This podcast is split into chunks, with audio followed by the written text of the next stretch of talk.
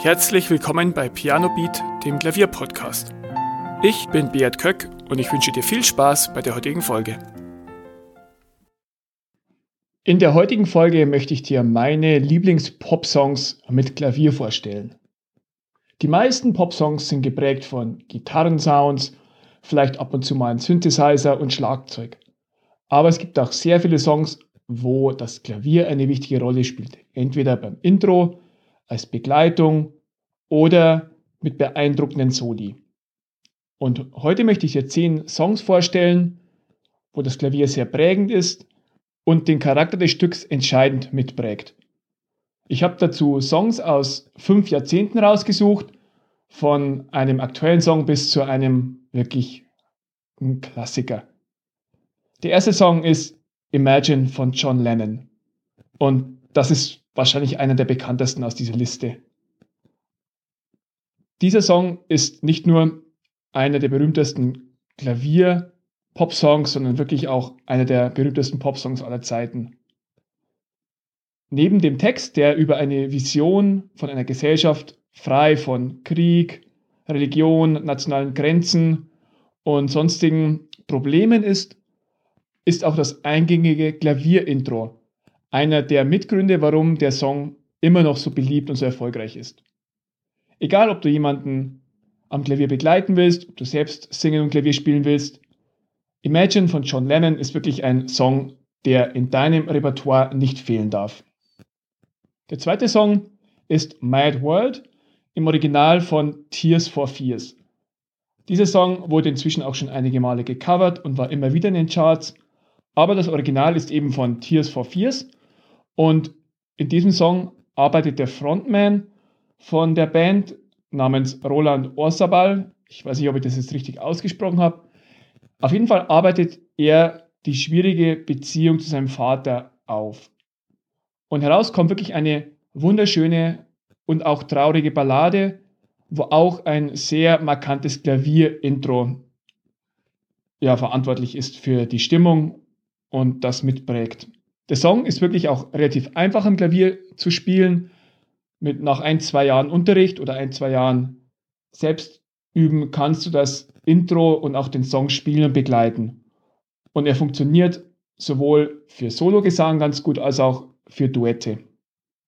Der nächste Song ist aus den 2010er Jahren und stammt von einer Sängerin, die eine wirklich beeindruckende Stimme hat und die in ihren Songs auf große Effekte verzichtet und wirklich nur mit tollen Melodien und ihrer Stimme begeistert. Die Rede ist von der Britin Adele und der Song ist Someone Like You. Und hier ist wirklich auch die Klavierbegleitung sehr prägend. Es sind Arpeggio-Akkorde. Ja, und mehr braucht es auch schon gar nicht mehr. Eine super Stimme, eine schöne Begleitung mit Klavier und herauskommt ein Welthit. Auch dieser Song ist relativ einfach zu begleiten. Es handelt sich um vier Akkorde, die immer wieder in ähnlicher Weise gespielt werden. Etwas schwieriger zu spielen am Klavier ist der nächste Song, und zwar A Thousand Miles von Vanessa Carlton. Der Song stammt aus dem Jahr 2002 und wird auch von einem Klavierintro entscheidend geprägt, das sehr eingängig ist und, und zu den charakteristischsten Piano-Intros zählt. Der Klang wird dann im weiteren Verlauf des Stücks auch sehr orchestral, aber immer wieder kommt dieses Piano-Jingle durch. Der Song funktioniert aber auch ohne Orchester sehr gut, auch mit Klavier und Gesang hört sich das wirklich super an. Wie eingangs aber gesagt, ist er eher für Fortgeschrittene zum Spielen. Der nächste Song ist auch wieder etwas jünger und zwar All of Me von John Legend. All of Me ist eine wunderschöne Pianoballade, wo es wirklich nur Klavier und Gesang gibt.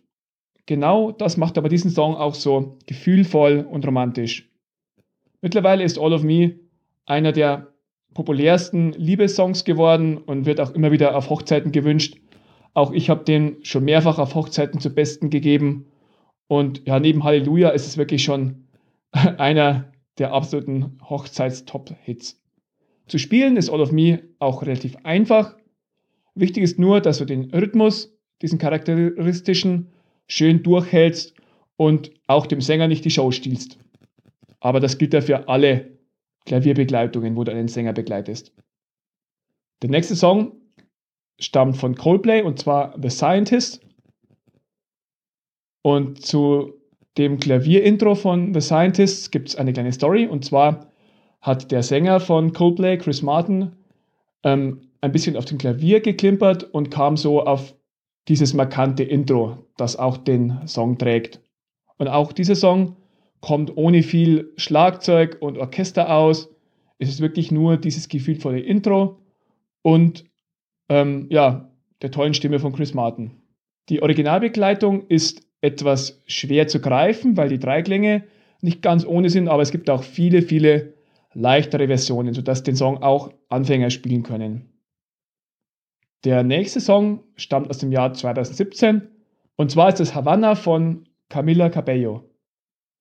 Der lateinamerikanische Rhythmus und das tolle Klavierriff mit wirklich Pep macht diesen Song zu einem absoluten Top-Hit und hat auch dafür gesorgt, dass er international in den Charts war und auch immer noch häufig gespielt wird. Durch den ganzen Song zieht sich eine Akkordfolge durch und zwar G-Moll, S und D7. Das ist ja auch ein bisschen außergewöhnlich und zusammen mit dem markanten Rhythmus und der schönen Stimme der Sängerin macht das den Song wirklich zu einem tollen Stück. Der nächste Song stammt aus dem Anfang der 2000er Jahre und zwar im Original von One Republic. Und im Jahr 2007 hat Timberland ihn nochmal gecovert und damit international die Charts erobert. Du weißt bestimmt, von welchem Song ich spreche, und zwar von Apologize. In Deutschland ist der Song unter anderem als Titelmelodie von Keinohrhasen bekannt und auch im Radio lief er damals rauf und runter. Und auch heutzutage kann man ihn immer wieder im Radio hören. Das markante Piano-Intro und die gefühlvolle Stimme von Ryan Tedder macht Apologize zu einem wirklich sehr gefühlvollen und schönen Song. Apologize ist auch ein typischer Vier-Akkorde-Song, der das ganze Lied lang mit nur vier Akkorden auskommt, aber das kann ja oftmals auch reichen. Der nächste Song ist wieder etwas für Fortgeschrittene und zwar I Don't Like Mondays von den Boomtown Reds.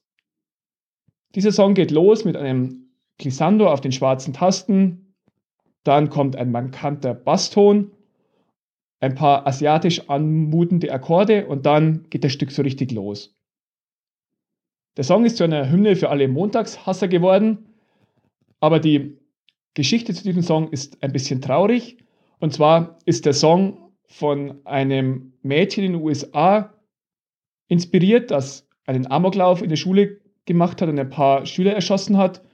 Die wurde dann gefragt, warum sie das denn gemacht hatte. Und dann antwortete sie, I don't like Mondays. Und diese Story wird in diesem Song aufgegriffen.